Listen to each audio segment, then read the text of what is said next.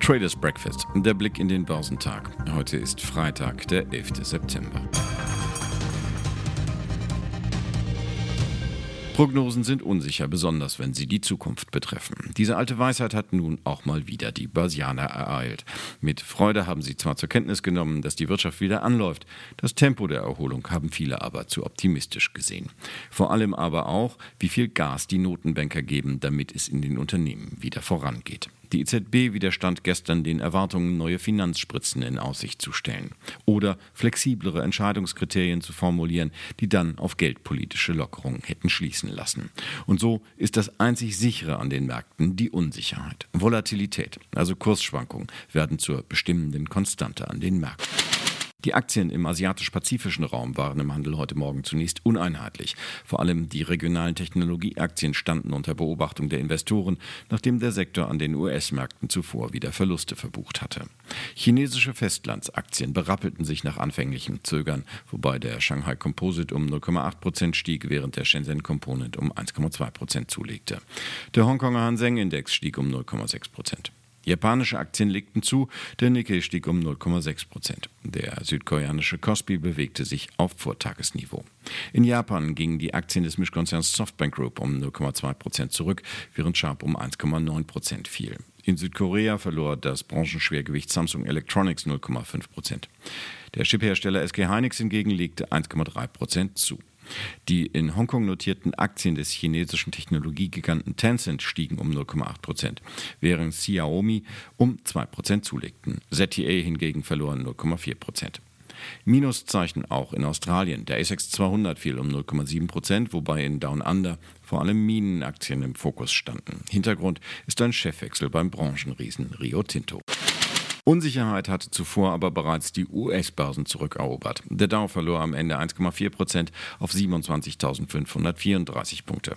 Unter Tradern hieß es, dass am Gesamtmarkt eine erneute Verkaufswelle bei den zuletzt schwankungsreichen Technologiewerten die Richtung vorgab. Deren Auswahlindex Nasdaq 100 büßte sogar 2,1 Prozent auf 11.154 Punkte ein. Der marktbreite Standard Poor's fiel um 1,8 Prozent auf 3.339 Zähler. Die Aktien großer Tech-Unternehmen wie etwa Microsoft oder Apple fielen wieder merklich zurück, nachdem die Anleger am Vortag vorübergehend wieder zugegriffen hatten. Anfangs noch im Plus gestartet, ging es für die beiden Dow-Werte am Ende um 2,8 bzw. 3,3 Prozent bergab. Sie waren damit im Leitindex die größten Verlierer. Mit den Aktien von McDonald's hatte er nur einen Gewinner aufzubieten. Auch die Amazon-Papiere rutschten letztlich deutlich um 2,9 Prozent ab. Sie standen auch wegen eines möglichen Zukaufs im Blick.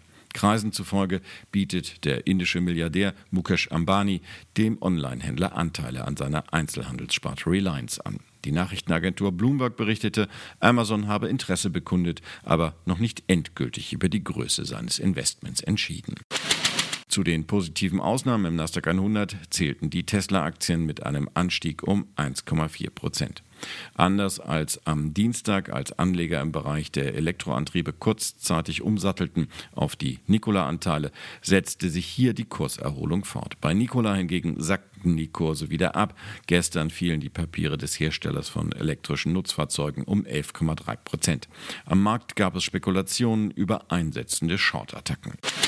In der Nutzfahrzeugbranche zog dagegen die Aktie von Navistar deutlich um fast 14 Prozent an, nachdem die VW-Tochter Triton ihr Angebot für weitere Anteile an dem US-Truckhersteller erhöhte. 43 US-Dollar pro Aktie werden den Anlegern jetzt geboten, statt der im Januar verkündeten 35 Dollar. Mit 40,78 Dollar blieb der Kurs aber ein gutes Stück unter dem erhöhten Preis. Aktionäre von Triton sind nicht ganz so begeistert. Die Papiere gaben am deutschen Markt 1,7 Prozent nach.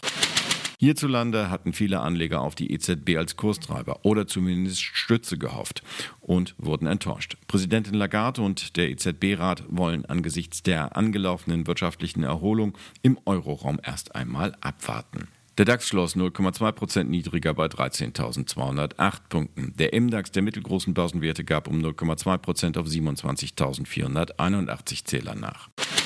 Zu den größten Verlierern im DAX zählten die Aktien von Covestro mit einem Abschlag von 2,3 Prozent. Nach Kursgewinnen von rund 75 Prozent seit Mitte März riet die Investmentbank UBS nun zum Verkauf der Papiere des Chemiekonzerns. Die Anteile von Continental gewannen 1,5 Prozent. Die Bärenberg Bank hatte sich optimistisch geäußert zu Autozulieferern mit Fahrzeugantriebstechnik. Zudem spekulierte man am Markt erneut über eine Ausgliederung der Sparte Powertrain durch Continental.